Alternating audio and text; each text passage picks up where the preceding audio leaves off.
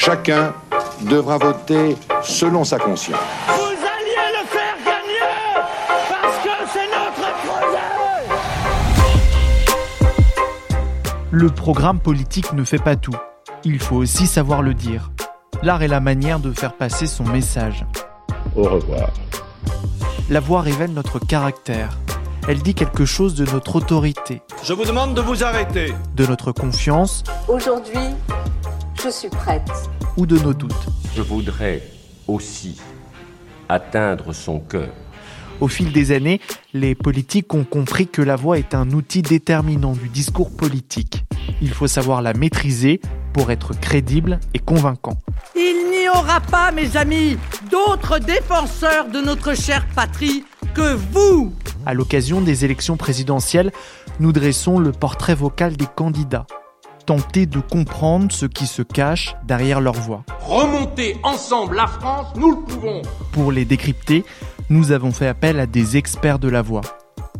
Dans ce premier épisode, Hervé Pata, spécialiste de l'art oratoire et des techniques vocales, nous dresse le portrait de Jean-Luc Mélenchon.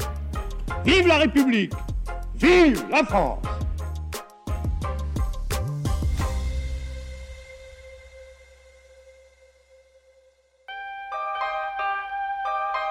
Je suis un insoumis, je suis une insoumise, je vote insoumis par conviction, parce que je vote pour un programme. On peut dire que la voix de Jean-Luc Mélenchon est assez timbrée. Les différentes analyses spectrales que j'ai pu faire révèlent que sa voix correspond à celle d'un baryton. Il y a une caractéristique intéressante à remarquer, c'est que sa voix subit un léger chuintement, qui est probablement dû, il faudrait le vérifier bien sûr, mais qui est probablement dû à la forme de la mâchoire et à la dentition. Vous pouvez, sur Mélenchon 2022, apporter votre parrainage. Intrinsèquement, la voix de Jean-Luc Mélenchon a plus de qualités que de défauts. C'est une voix bien projetée, qui utilise correctement les résonateurs, surtout la cavité buccale. Affirmez votre conviction, portez haut et fier l'idéal qui vous anime. Le défaut que je noterais, c'est peut-être que la voix est parfois forcée, et donc elle perd en naturel et en efficacité. Comment moi, Pierre, Paul, Jacques, Jacqueline, Françoise, vous osez me dire ennemi de la République? Non Effectivement, on peut constater que sa voix est souvent forcée, mais Jean-Luc Mélenchon a un avantage, c'est qu'il sait gérer ses respirations. C'est-à-dire que la quantité d'air, la pression d'air qui sert à faire vibrer les cordes vocales euh, lui permet de ne pas être en rupture. En tout cas, je n'ai jamais constaté de rupture vocale, même s'il peut atteindre parfois euh, les limites. Parce qu'ils l'ont décidé, parce qu'ils l'ont voulu, parce qu'ils se sont engagés pour changer ce qui semblait être le cours inéluctable de l'histoire. De mon point de vue, Jean-Luc Mélenchon a une aura limitée. Sa prosodie ne peut pas faire l'unanimité. Son débit, ses rythmes et surtout ses appuis consonantiques nuisent à son attractivité. On ne donnait pas cher de la liste du Guette. On ne donnait pas cher de la liste de Gabriel Serville en Guyane. Et les deux Appuyer sur les consonnes produit toujours l'inverse du but recherché, à savoir convaincre.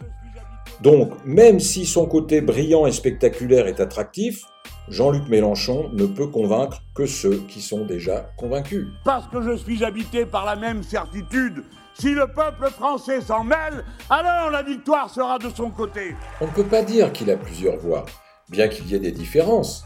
Les analyses que nous avons faites avec mon ami Feigneux ont bien montré qu'en public, la voix de Jean-Luc Mélenchon est beaucoup plus intense, elle monte beaucoup plus à l'aigu. Il est évident que en interview, ce sera différent, la voix sera plus tranquille, à moins d'en perdre le contrôle.